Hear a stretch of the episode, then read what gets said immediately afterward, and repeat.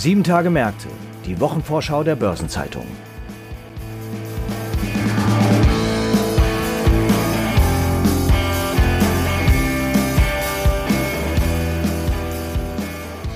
Auch wenn sie vielleicht nicht mit so viel Euphorie begleitet werden wie der grandiose Triumph der Frankfurter Eintracht im Europa League-Finale, Gratulation an dieser Stelle dazu, gibt es auch in der bevorstehenden 21. Kalenderwoche eine Vielzahl wichtiger und unterschiedlicher Termine. So lädt unter anderem das Bankhaus Metzler zur Bilanzpressekonferenz, der Online-Modehändler About You legt das Jahresergebnis vor, die Treffen von Eurogruppe und Ecofin stehen an, Heidelberg Zement sowie Siemens Energy halten jeweils ihre Kapitalmarkttage ab und die Wüstenrot und Württembergische AG führt ihre Hauptversammlung online durch. Zu einigen dieser Themen und weiteren Terminen informieren wir Sie in den nächsten etwa 15 Minuten in der neuen Episode unseres Podcasts Sieben Tage Märkte. Und dazu begrüße ich Sie herzlich, liebe Zuhörerinnen und Zuhörer. Heute ist Freitag, der 20. Mai. Mein Name ist Franz Kongbui und ich bin Redakteur der Börsenzeitung.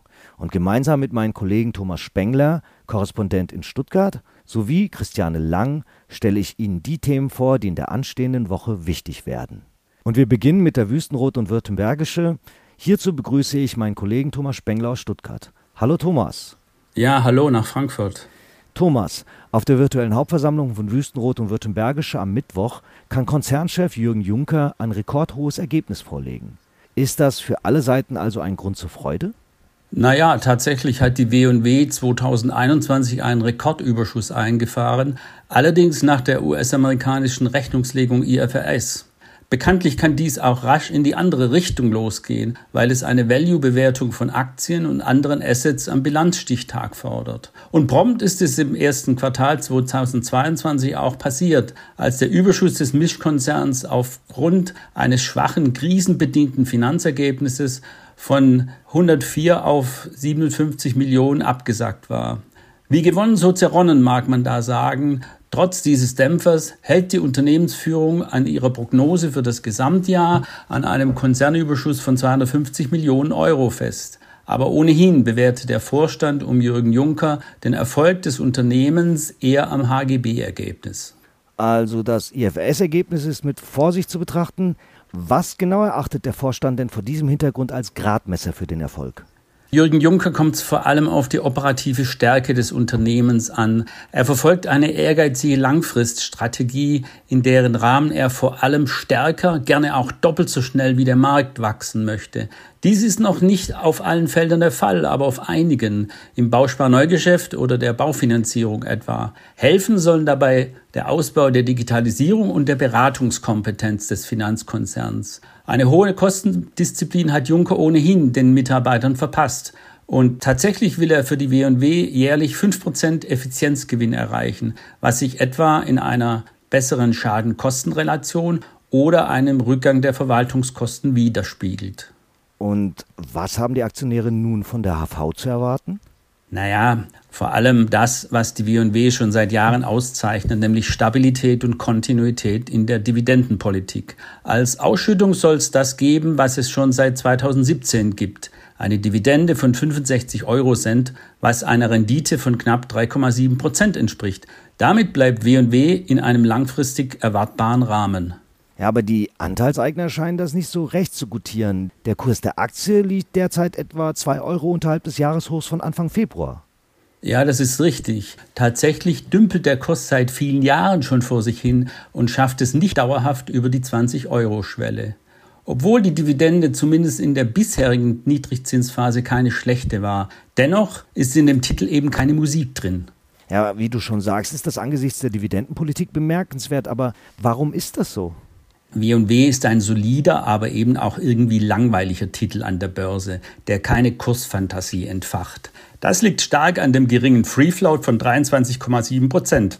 Der Rest ist bei einer Stiftungskonstruktion in festen Händen. Sollte sich hier mal was ändern, könnte auch Musik in die Aktie kommen.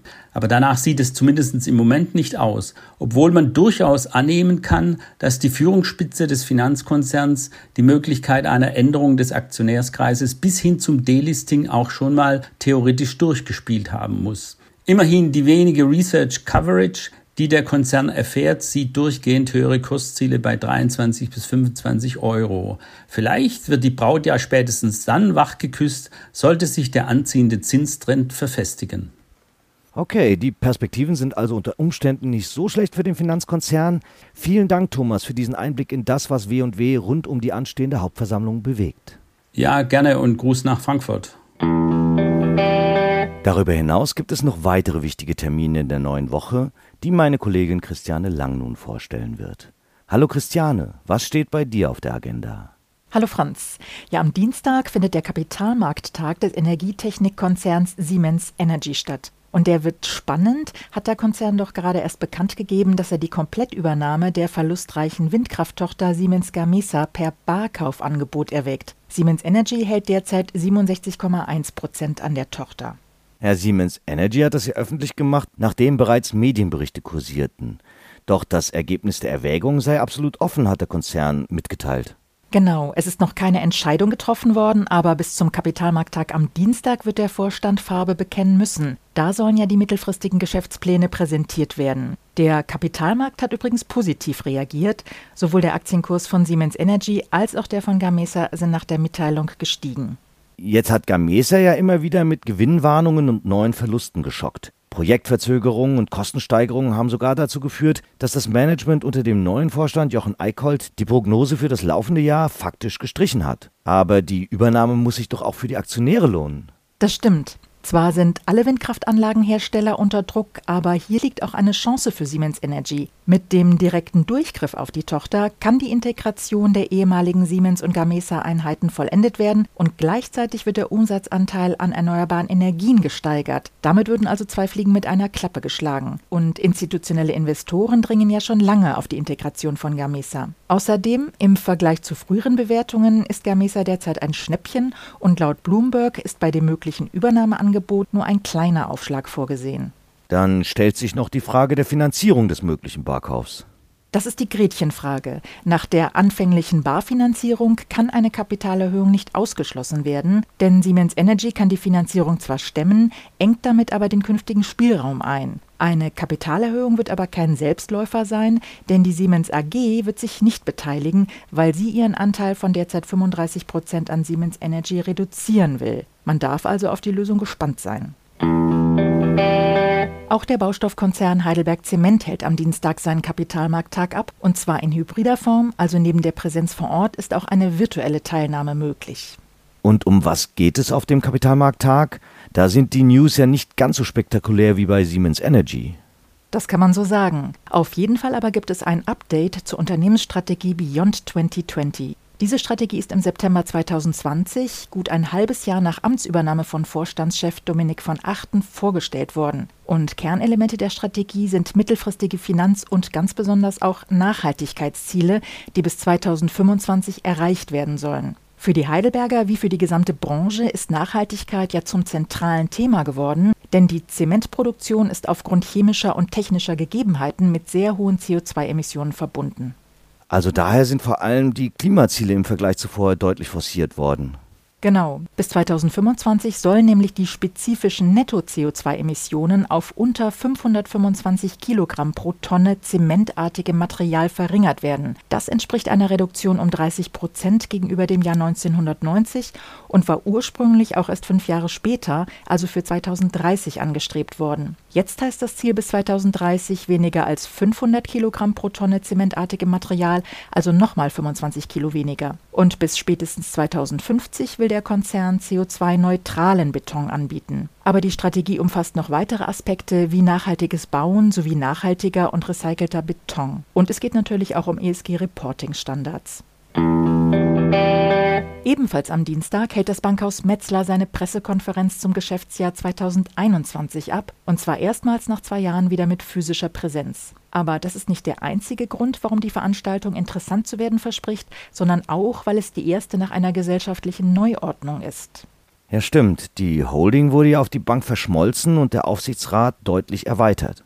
Richtig. Im Sommer 2021 war der Rechtsformwechsel des Bankhauses Metzler von einer Kommanditgesellschaft auf Aktien in eine Aktiengesellschaft eingeleitet worden. Und in diesem Zuge wurde, wie du sagst, Ende 2021 die Holding, die eine AG war, auf das Bankhaus Metzler verschmolzen. Im Frühjahr dieses Jahres ist dann der Aufsichtsrat von drei auf neun Mitglieder ausgeweitet worden. Vorsitzender des Kontrollgremiums ist weiterhin der ehemalige CMS Hasche Siegle Partner Christoph Schücking und als sein Stellvertreter wurde Wolfgang Kirsch berufen, der Aufsichtsratsvorsitzende von Fresenius und frühere Vorstandsvorsitzende der DZ Bank.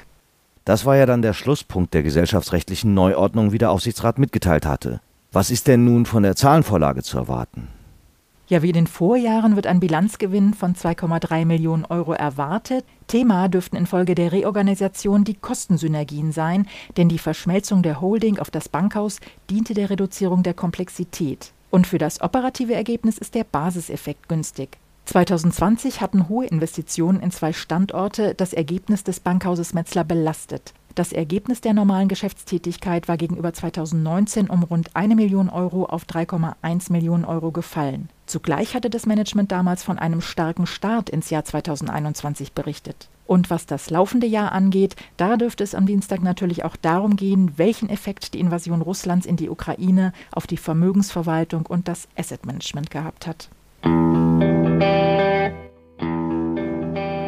Die kommenden sieben Tage haben noch weitere bedeutsame Termine und Ereignisse zu bieten und es werden auch wichtige Konjunkturindikatoren veröffentlicht. Eine Übersicht zu all dem finden Sie heute im Finanzmarktkalender auf Seite 2 der Börsenzeitung und unter börsen-zeitung.de/slash Finanzmarktkalender. Daneben ist das folgende noch erwähnenswert. Am Montag trifft sich die Eurogruppe in Brüssel. Am Dienstag endet die Andienungsfrist im Rahmen des Übernahmeangebots für die Arealbank. Derweil präsentieren MAN und die Deutsche Bahn einen fahrerlosen LKW in München.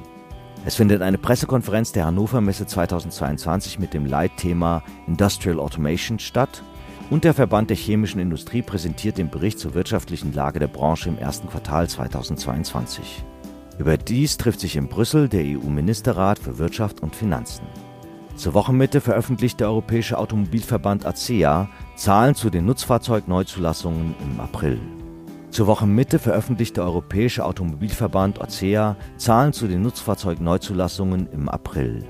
Die G7-Energieminister treffen sich in Berlin, um die Lage in der Ukraine zu erörtern.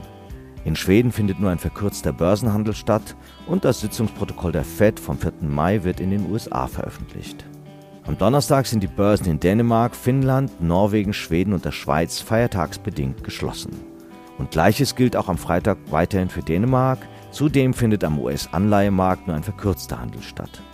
Derweil veröffentlicht die Ratingagentur Fitch die Einstufungen für Italien, Russland und Schweden, während Moody's die Ratingergebnisse für die Schweiz und die Türkei und Standard Poor's die Ratings für Bulgarien, Liechtenstein und Russland vorlegen.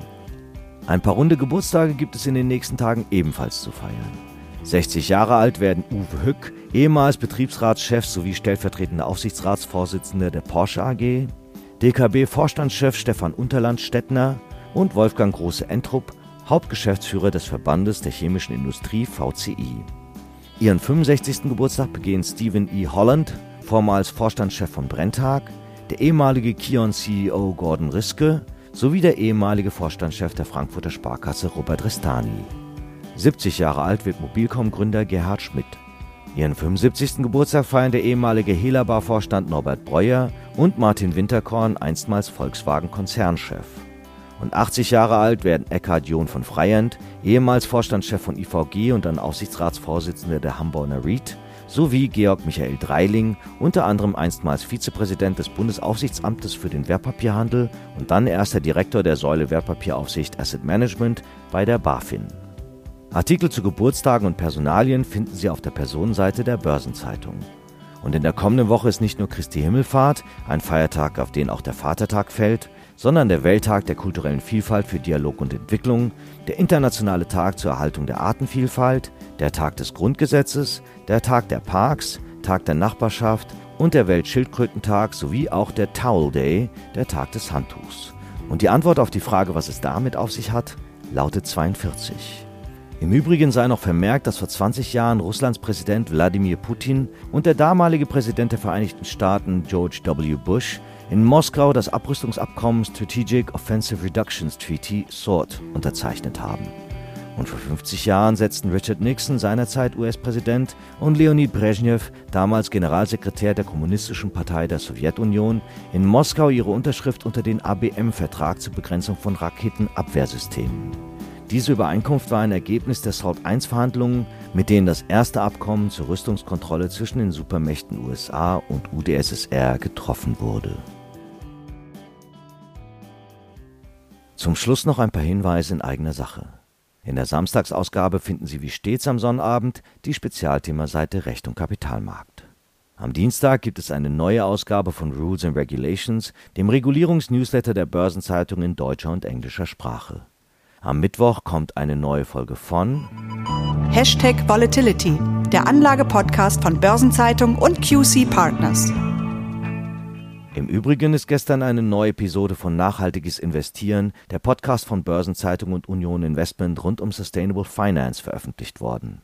Darin spricht Frank Dornseifer, Geschäftsführer des Bundesverbands Alternative Investments BAI, zu Nachhaltigkeit in den alternativen Assetklassen, zu denen unter anderem Infrastruktur, Immobilien oder Private Equity gehören. Und hören Sie auch in Nachgefragt, dem Podcast von Börsenzeitung in Partnerschaft mit PwC zum Corporate Finance Award rein. Dort erfahren Sie im Originalton mehr über die Preisträger des Awards, mit dem herausragende Transaktionen des vergangenen Jahres ausgezeichnet wurden. Dazu zählen Enpal, Ecoute sowie Hellman Friedman, Lanxess, Mercedes-Benz, Porsche, Vantage Towers und Vonovia.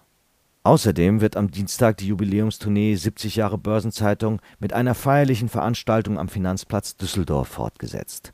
Dort wird Melanie Kreis die Keynote halten. Sie ist als Vorstand bei der Deutschen Post für das Ressort Finanzen verantwortlich.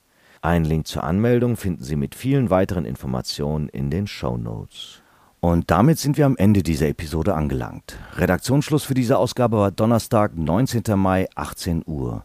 Und es sei mir an dieser Stelle gestattet, noch einmal auf die schönste Nebensache der Welt zurückzukommen. Falls es Sie interessiert, warum der Gewinn der Europa League ein Gamechanger ist und welche wirtschaftlichen Chancen der erste Triumph von Eintracht Frankfurt in einem europäischen Clubwettbewerb nach 42 Jahren eröffnen kann, empfehle ich Ihnen fürs Wochenende die Lektüre der Analyse unseres Kollegen Stefan Paravicini, die in unserer Rubrik Im Blickfeld erschienen ist. Ein Link dazu finden Sie neben vielen anderen in den Shownotes zu dieser Folge. Und eine Gesamtübersicht über Konjunktur- und Unternehmenstermine wie immer in unserem Terminbereich unter börsen-zeitung.de/termine. Wie stets wünschen wir Ihnen an dieser Stelle einen guten Wochenabschluss und ein erholsames Wochenende. Alles Gute, bis zum nächsten Mal.